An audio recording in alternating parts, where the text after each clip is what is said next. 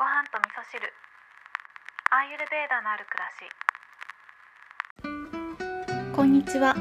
アーユルベーダアドバイザーの土井京子です、えー、今日はですね私が幸せの入り口だと感じている、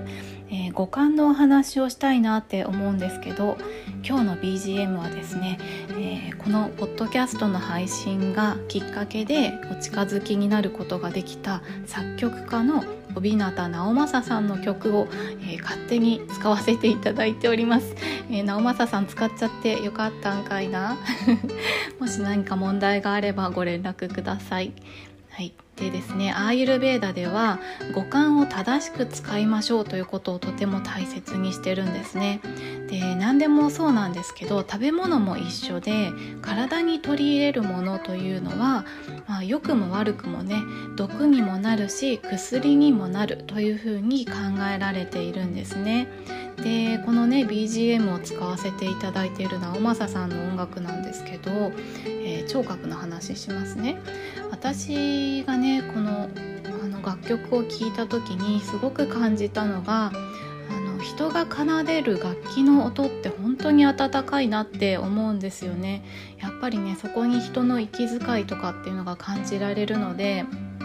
私はやっぱり、まあ、デジタル音の音楽も好きなんですけどあのこういったね人が奏でてる音楽っていうのはとても心地が良くてちょっと前のエピソードでもね言いましたけど耳から入ってくる温かい音っていうのはあのバータ鎮静になるという話をしたんですけど、まあ、疲労回復効果だったりとかね、えー、そういった効果があるというふうに私は考えています。でねあのたまたまなんですけどうちの私のマンションの住んでる隣の方がねミュージシャンで、えー、結構ね音楽が聞こえてくるんですよね楽器を弾いてらっしゃる音が聞こえてきて普通だったらねもしかしたら嫌いな人だったら近所迷惑だとかって言ってね大家さんに言う方もいるかもしれないんですけど私はねむしろラッキーぐらいな感じであの心地よく癒されております。はいでもう一つね今日お話ししたいのは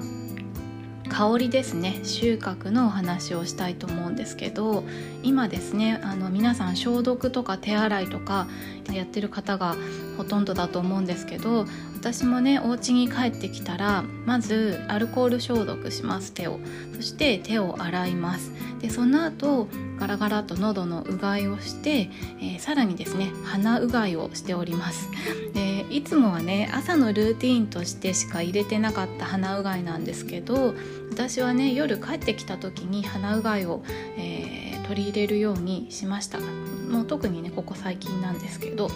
でこの鼻うがいをした後にね好きなアロマオイルの香りをスッと嗅ぐっていうことをしているんですね。そうすると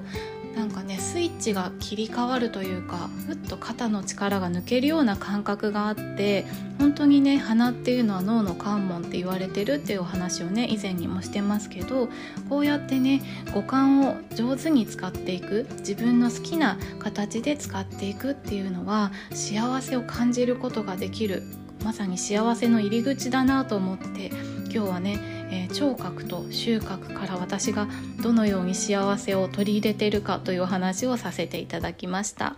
えー、味覚の話とかね、えー、触覚の話とかねまた別でしていこうかなというか今までもね結構してますけどあの感じたことがあった時にねお話ししていこうと思っております。今日も聞いていただきましてありがとうございます。